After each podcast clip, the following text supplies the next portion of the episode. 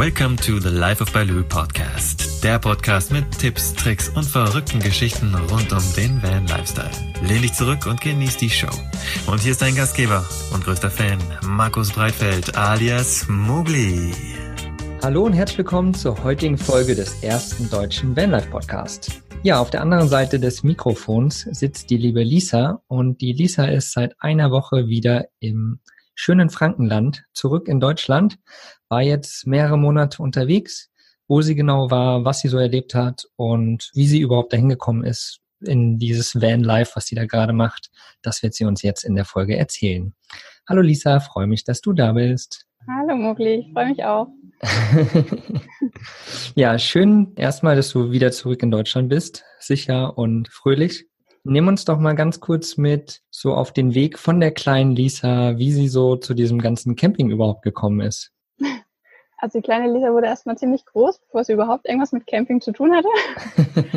ich meine, klar, mal irgendwie Zeltlager oder sowas oder irgendwie einfach mal so Zelten war schon drin, auch während der Jugend. Aber mit Wohnmobilen hatte ich überhaupt nichts zu tun. Und dann, wie war das denn? Während meines Referendariats da stand eine Prüfung an und irgendwie war ich mal wieder lieber im Internet am Surfen, als mich darauf vorzubereiten. Und irgendwie bin ich über einen Artikel gestolpert, dass irgendwie Leute in den, ich glaube in ihren 40ern sich ja irgendwie ein passives Einkommen aufgebaut hatten, um dann full, Fulltime mit ihrem Wohnmobil durch, glaube Amerika zu reisen. Und das ist mir so in Erinnerung geblieben und dann habe ich, hab ich echt die fixe Idee gehabt, ich brauche ein Wohnmobil. Mhm dachte natürlich erstmal, okay, ja klar, du willst dich nur von der Prüfung ablenken, jetzt lass es erstmal gut sein, mach die Prüfung und dann wird alles wieder gut sein. Ähm, und äh, naja, die Prüfung war rum und das war immer noch in meinem Kopf und wollte einfach nicht raus. Und dann habe ich, es hat gar nicht allzu lange gedauert, das war dann das zweite Wohnmobil, was ich angeschaut habe, was ich dann direkt genommen habe. Mein Bruder und mein Papa waren dabei als Autofachverständige. Mhm. Und ja, so kam ich zu meinem ersten Wohnmobil und naja, dann informiert man sich natürlich auf Blogs und liest natürlich auch ganz viel und stolpert dann irgendwann darüber, dass tatsächlich Leute im Wohnmobil leben. Das wollte ich dann auch ausprobieren. Ich war dann allerdings erstmal fünf Monate in Kroatien unterwegs, hatte dann ja zu wenig Winterklamotten dabei und musste wieder zurück nach fünf Wochen. Ja, und dann kam erstmal die Türkei dazwischen. Also ich habe eine Anstellung als Lehrerin in der Türkei angenommen, wo ich dachte, ich könnte das Wohnmobil nicht mitnehmen. Ja, nach einem halben Jahr stand fest, dass ich dort noch länger arbeiten würde und dann habe ich in den Sommerferien einfach mein Wohnmobil in die Türkei gefahren und ja, bin nach der Reise dorthin einfach drin wohnen geblieben. Cool. So hat es angefangen, das war 2016 im Sommer. Cool. Und seitdem lebe ich auf vier Rädern. Sehr cool. Aber dann bist du quasi nochmal zurück nach Deutschland, hast dort nochmal eine Zeit lang verbracht und bist ja jetzt nochmal unterwegs gewesen auch, ne? Ja, genau. das ist immer so hin und her. Also nachdem ich die eineinhalb Jahre in der Türkei gearbeitet habe, das war dann schon ein Jahr im Wohnmobilleben, bin ich wieder nach Deutschland zurück. Also letzten ja, Sommer 2017. Genau. Und ähm, hatte mich eben vorher schon bemüht um eine Anstellung in Deutschland, genauer gesagt eine Beamtenstelle an einer Gemeinschaftsschule. Ganz klassisch, was eigentlich nicht so zu diesem Wohnlife passt. Ja, und habe dann zum einen das Wohnmobil verkauft, das war ein alter Alkoven, Ford Transit, schönes Fahrzeug und habe jetzt meinen Kastenwagen. Eigentlich wollte ich ursprünglich was Unauffälligeres, weil ich halt auch wusste, okay, ich bin jetzt, habe jetzt einen ortfest, ortsfesten Job auch in Deutschland, da ist es nicht so leicht mit dem Freistehen wie in, ähm, in der Türkei. Und es wäre nicht schlecht, was Unauffälligeres zu haben, falls man dann doch öfter mal will steht, was ich ja gern mache. und deswegen ähm, auch dann jetzt der Kastenwagen. Ja, dann habe ich jetzt ein Jahr in, im Beamtentum gearbeitet, aber für mich stand schon relativ schnell fest, dass es nicht das Richtige für mich ist. ähm, ja, so dass ich jetzt seit diesen Sommerferien wieder frei bin, sage ich mal. Ja, nicht arbeitslos, ich bin gerade frei. du, du hast sozusagen den Schritt gewagt, wo die meisten Menschen sagen würden, wie bescheuert kann man eigentlich sein und eine Beamtenstelle abzusägen sozusagen. Das hast du gewagt. Ja, das habe ich gewagt. Also es gibt bestimmt viele, die das sagen. Es, also mit Leuten, denen ich gesprochen habe, die haben eher gesagt, ja, die finden es halt mutig oder mhm. sowas in der Art. Ähm, ja, aber es gibt bestimmt viele, die das auch so sehen. Wobei, also es gibt, ich glaube, es ist oft so im Leben mit Dingen. Also wenn man mehr sich mehr damit beschäftigt und tiefer in die Materie eindringt, dann erfährt man Dinge oder erkennt erst, wie es wirklich ist und merkt auch dann erst, ob es wirklich was für einen ist. Und so war es da eben auch bei mir. Ich habe mittlerweile eben auch ja meine Meinungen und Einstellungen zum Schulsystem und auch mein, meine persönlichen Werte und Überzeugungen, die im Moment mit dem klassischen Schulsystem, mit dem staatlichen System nicht mehr so zusammenpassen. Wo ich jetzt einfach gesagt habe, ich will was anderes machen, jetzt nicht was ganz anderes, aber ja, erstmal raus aus diesem klassischen. Und das Beamtentum und Geld ist nicht alles. Stimmt. Es gibt so viele andere Möglichkeiten im Leben. Ja, die gilt es jetzt auszuprobieren. Ich glaube, ich glaube, gerade heutzutage ist natürlich, ich meine, früher war ein Beamtentum super, weil du eben diese Sicherheit hattest, du hast immer einen Arbeitsplatz, du hast dein Geld jeden Monat, keine Ahnung, am ersten auf deinem Konto, alles super, alles dufte. Aber heutzutage ist irgendwie so diese, weiß nicht, so diese Sicherheit, diese vermeintliche, die, die jeder so anstrebt, ist irgendwie gar nicht mehr so richtig da, finde ich, in unseren Zeiten heute. Also irgendwie ist so dieses flexibel sein und mehrschichtig zu fahren eigentlich eher eine Sicherheit als aber mhm. wie gesagt, ist was sicheres. Aber trotzdem, so diese eine Sache zu haben, ist irgendwie heutzutage schwierig. Eigentlich ist es sinnvoller, mehrere Sparten zu fahren mit der Zeit und hat man viel mehr davon, glaube ich. Und man kann sich halt eben auch ausprobieren und man stagniert nicht in diesem einen, wo man ist. Ja, auf jeden Fall. Also da stimme ich dir auf jeden Fall zu. Wobei, also wenn man jetzt, sage ich mal, so ein klassisches Leben führen will, Häuschen, Familie, Kinder, dann ist ein Be das Beamtum tatsächlich sicher. Also Klar ich sage auch immer, es gibt keine Sicherheit, aber die größtmögliche Gefühle Sicherheit hat man tatsächlich im Beamtentum. Also du bist wirklich von vorn bis hinten abgesichert. Das ist so. Mhm. Ähm, ja, aber es kommt halt eben darauf an, was man vom Leben will. Und ich finde es auch, finde es teilweise eine, ja, nicht so eine schöne Vorstellung zu wissen, wann ich in den nächsten fünf Jahren frei habe. Mhm. Ja, man hat oft frei, ja. Ähm, aber du kannst dir nicht mal irgendwas zwischen reinplanen. Wenn du jetzt sagst, da und da ist ein Event, okay, das geht eine Woche lang, äh, würde ich mir gern frei nehmen. Ja, nee, geht nicht. Mhm. Ich meine, das ist jetzt vielleicht ja mal auf hohem Niveau, aber ähm, so diese Selbstbestimmtheit fehlt halt in gewissen Punkten. Das stimmt, das stimmt. Und das, ja, das war jetzt nicht so mein Ding. Mhm. Und du hast es quasi auch noch nicht bereut, so wie sich das jetzt anhört, dass du nee. das Beamtentum, Ahoi, weg damit. Nee, ich habe es nicht bereut. Also ich, ich habe eh wenige Momente gehabt, wo ich dann nochmal so auch selbstkritisch drüber nachgedacht habe. Also selbstkritisch natürlich immer, aber so, dass ich mir gedacht habe, so, was magst du überhaupt? Also das mhm. war echt nicht oft der Fall. Einfach weil ich diese Klarheit hatte. Also ich war im, im Frühjahr auf einem Seminar-Retreat von einem Coach. Mhm. Stefan Hine war das und das ist unglaublich, was dann am Wochenende passiert ist. Also man ich hatte danach wirklich so eine Klarheit und wusste genau, was ich will und vor allem, was ich nicht will ja, das hat viel ausgemacht. Cool, cool. Ich schreibe mir das nur nebenbei mal auf von Stefan Hine, ähm, dem folge ich nämlich auch ein bisschen. Ich war noch auf keinem Retreat oder Seminar von ihm, aber finde das auch total interessant. Ja, also sowieso die, die, die ganzen Sachen, so Persönlichkeitsentwicklung, wo will man überhaupt hin, was will man überhaupt im Leben.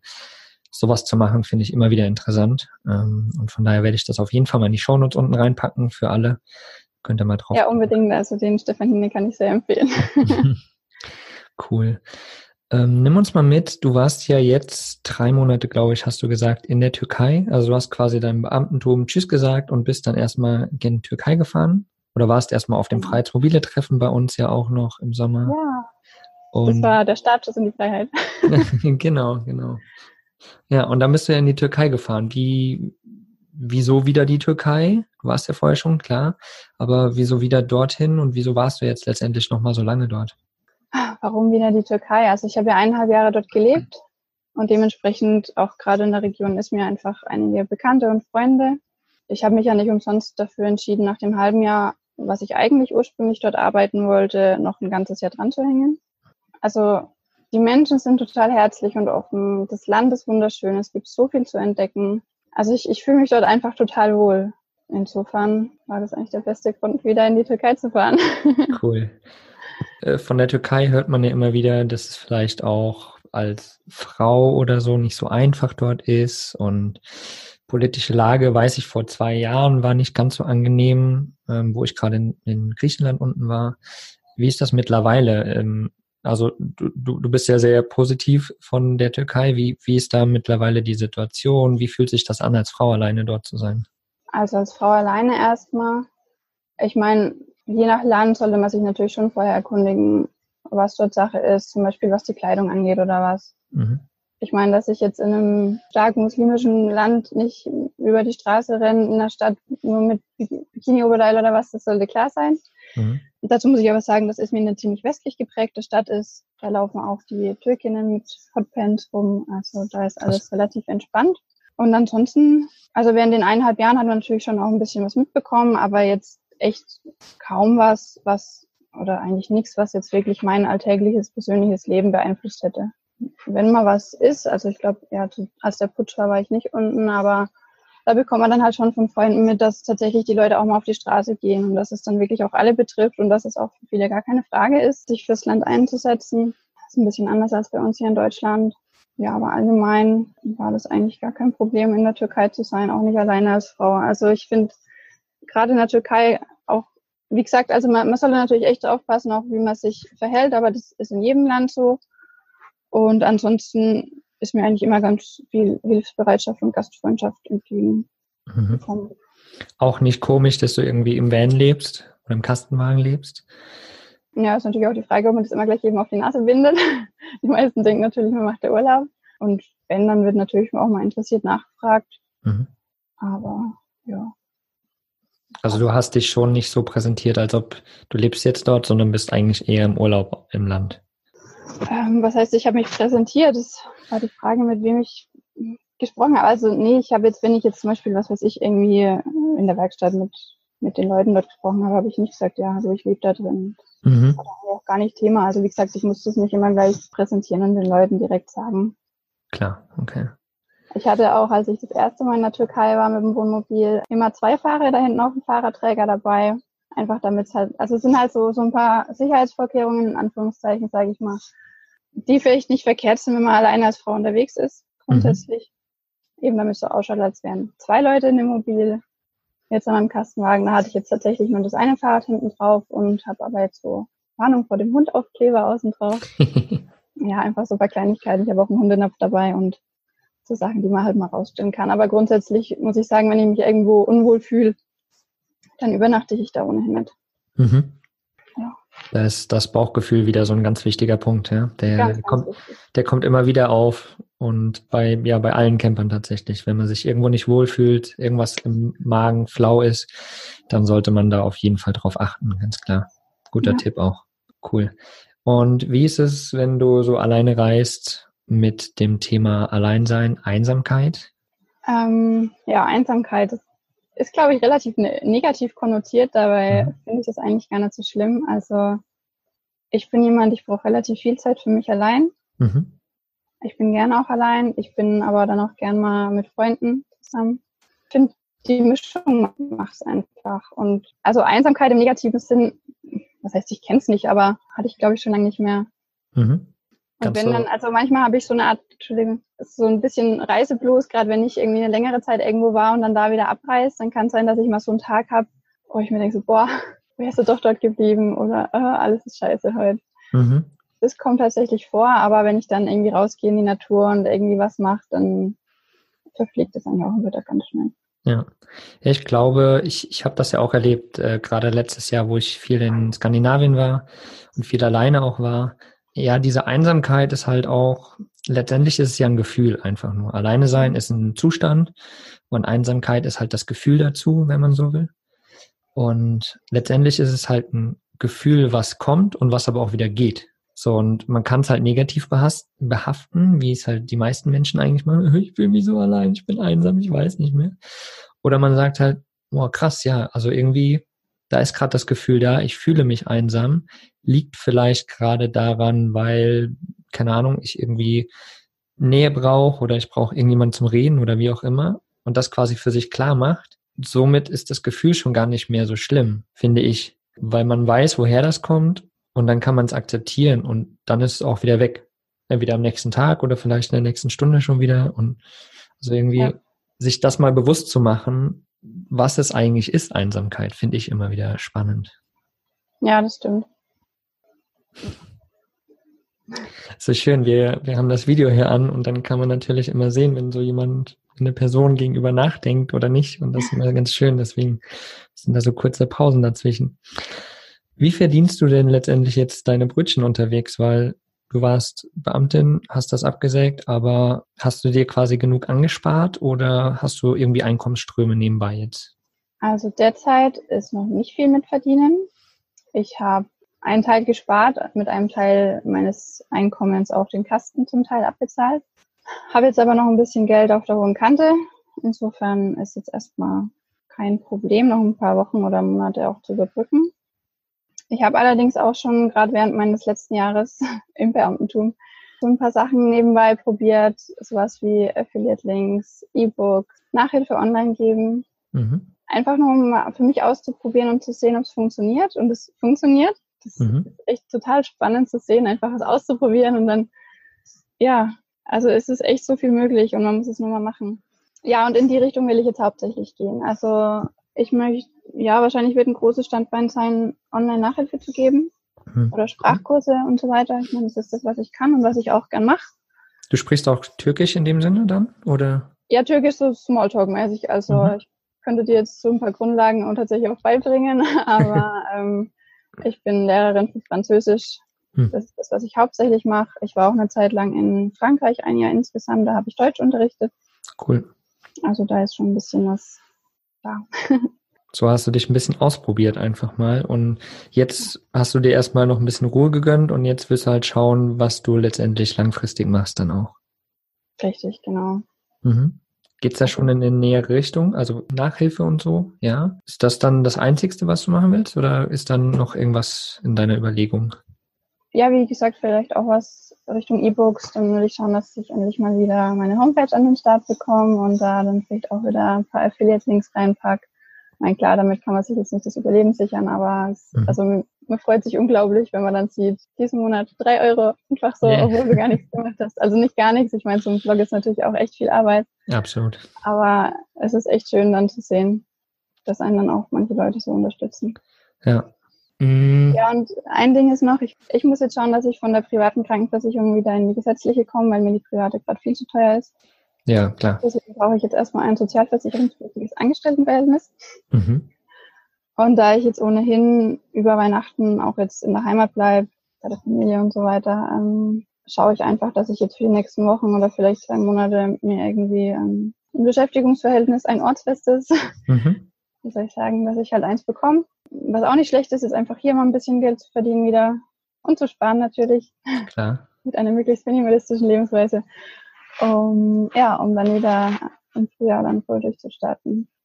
Ich glaube, dass das trotzdem auch ein ganz, ganz wichtiger Punkt ist ähm, für Leute, weil das ja oft auch die Frage für Leute, die aus einem Beamtentum rausgehen. Äh, die Krankenkassen machen Schwierigkeiten, du kommst aus dem mhm. Privaten nicht raus und hin und her. Ich glaube, dass das dann trotzdem sehr, sehr wichtig ist, weil letztendlich musst, musst du ja in Anführungsstrichen einfach irgendwo wieder einen Job finden ja. wo du dann angestellt wirst und dann kannst du ja eigentlich, oder bist du ja automatisch eigentlich in der gesetzlichen wieder, oder? Richtig, genau. Genau. Von ja. daher ist das ein guter Weg, auch da rauszukommen letztendlich. Und dann bist du ja wieder downgegradet und, also downgegradet ist vielleicht falsch gesagt, aber du bist wieder an dem In Punkt. ja, so möchte ich es jetzt nicht ausdrücken, aber du bist halt wieder ähm, gesetzlich versichert, sage ich einfach mal, und ähm, hast da ja. den Schritt wieder reingekriegt. Genau, einfach weil es auch monatlich günstiger ist, weil ich sehe es halt jetzt, ich habe keinen Job und habe relativ hohe Kosten für meine Krankenversicherung. Ja. Ich könnte mich natürlich aus Deutschland abmelden und die Krankenversicherung einfach kündigen und mir irgendeine Reise, Auslandsreise, Krankenversicherung auch holen. Das wäre auch eine Möglichkeit, aber ich weiß nicht, wie es weitergeht. Es kann durchaus sein, dass ich irgendwann mal wieder sage, okay, ich gehe mal wieder ein Jahr ins Beamtentum und da bräuchte mhm. ich mir wieder eine private Krankenversicherung. Oder ich weiß nicht, wie es mit Selbstständigkeit aussieht, dass ich da vielleicht wieder eine private Krankenversicherung bräuchte. Insofern, also ich kann die private Krankenversicherung auf Anwartschaft setzen. Mhm, genau. 50 pro Monat. Das geht aber eben nur, wenn ich in die gesetzliche komme. Also ja. ich kann die jetzt nicht einfach kündigen. Beziehungsweise, also wenn ich sie einfach kündige und sage, ich möchte die Anwaltschaft, dann kostet es, glaube ich, 70 Euro im Monat bei meiner Krankenversicherung, was mir auch so viel Geld ist. Mhm. Ja, das ist einfach der Punkt und deswegen ist es so, wie es gerade ist. Ja, ich habe meine Anwalt, äh, meine Krankenkasse, ich habe ja gesetzliche auch, die ist auf Anwartschaft bei mir.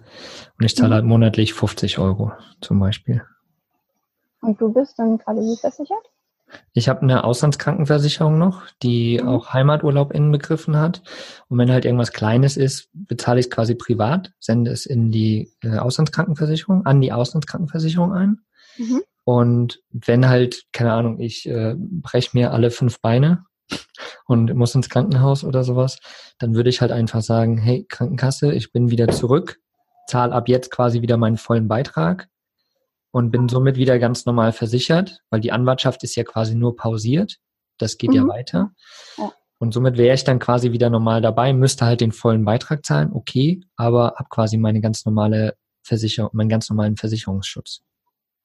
Mhm. Und darf ich dich fragen, wie viele Wochen Heimaturlaub bei deiner Auslandsreisekrankenversicherung dabei sind? Ich habe von der Hanse Merkur die und äh, das ist so ein Spezial oder ja irgendwie der, der Jahresvertrag mhm. und da sind vier Wochen Heimaturlaub mit dabei.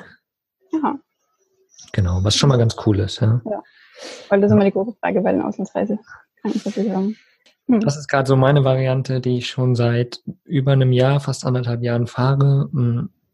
Aktuell passt das alles. Klingt gut. Schauen wir mal.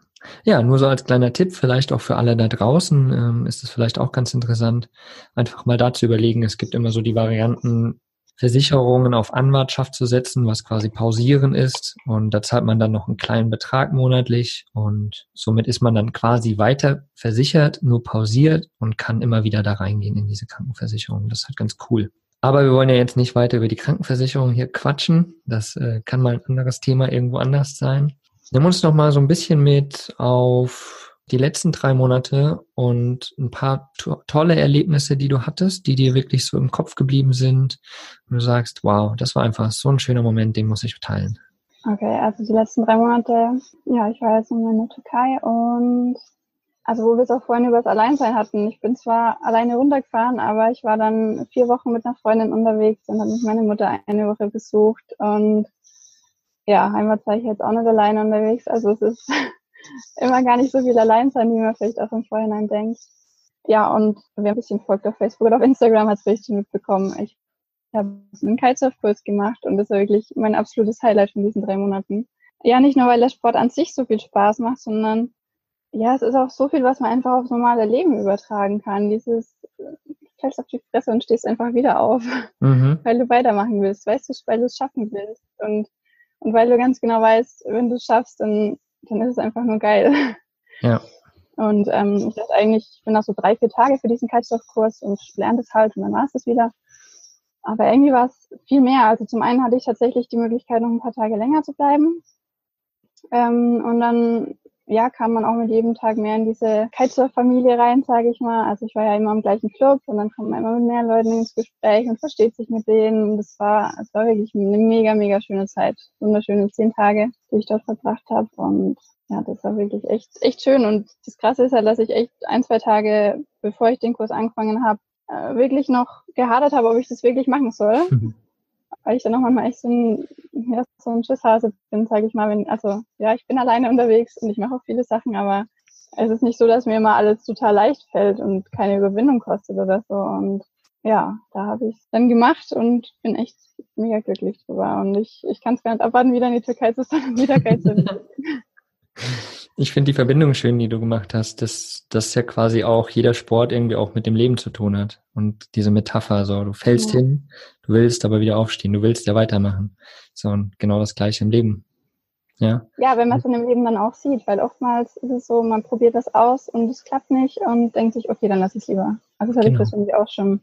Ja. Aber man sollte, glaube ich, einfach nur weitermachen. Mhm.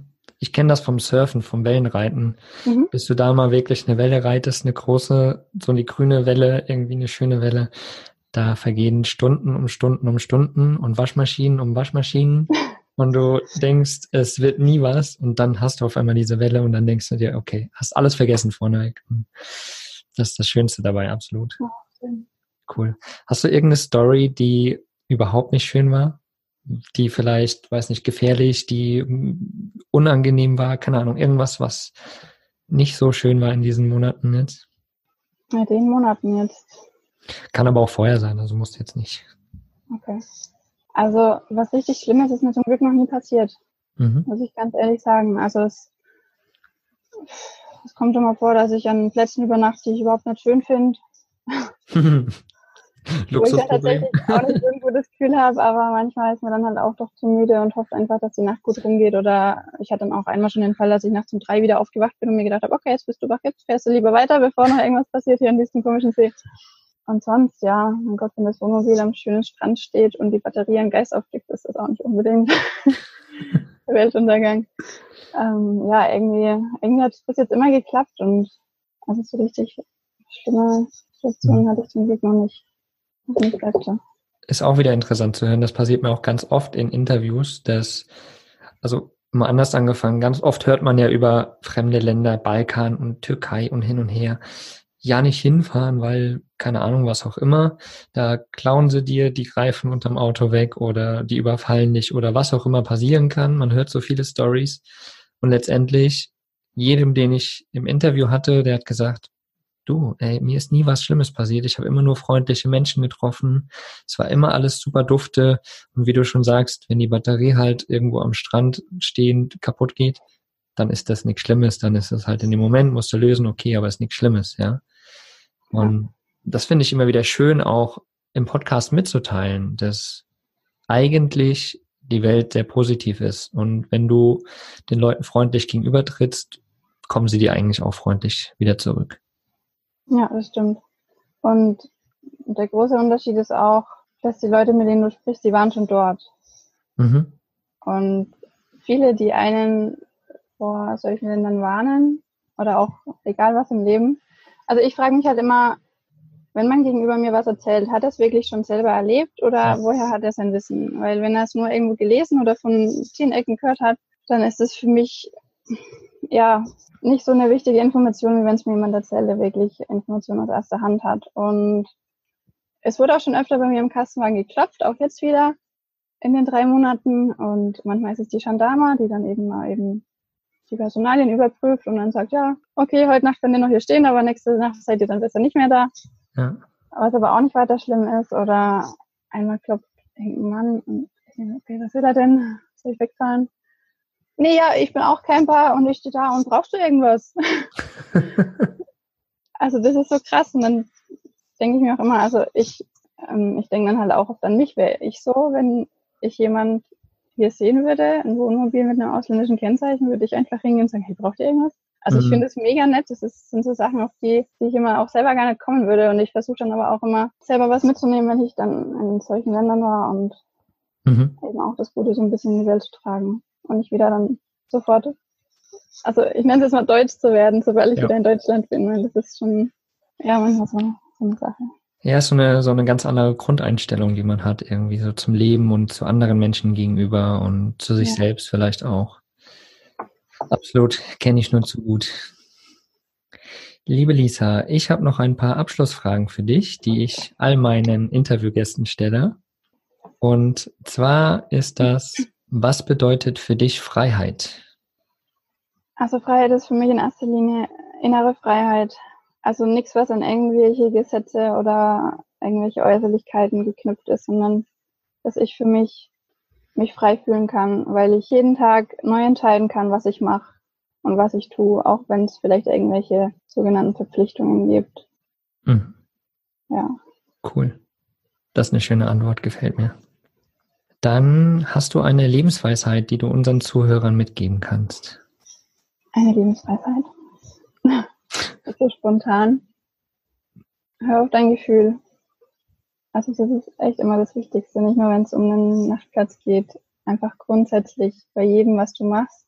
Wie fühlst du dich dabei? Also ist es das, was du wirklich machen willst oder nicht? Und wo zieht dich dein Gefühl hin? Also ich finde, das ist ja, nennt Intuition, Bauchgefühl, was auch immer, aber das ist was, was uns leitet und was auch so eine Art ja, Kompass einfach für uns im Leben sein kann. Und ja, auch bezüglich meines Werdegangs, jetzt sage ich mal, jeder Verstand sagt, wie kannst du nur, aber mhm. mein Gefühl sagt mir, ich bin genau richtig da, wo ich gerade bin.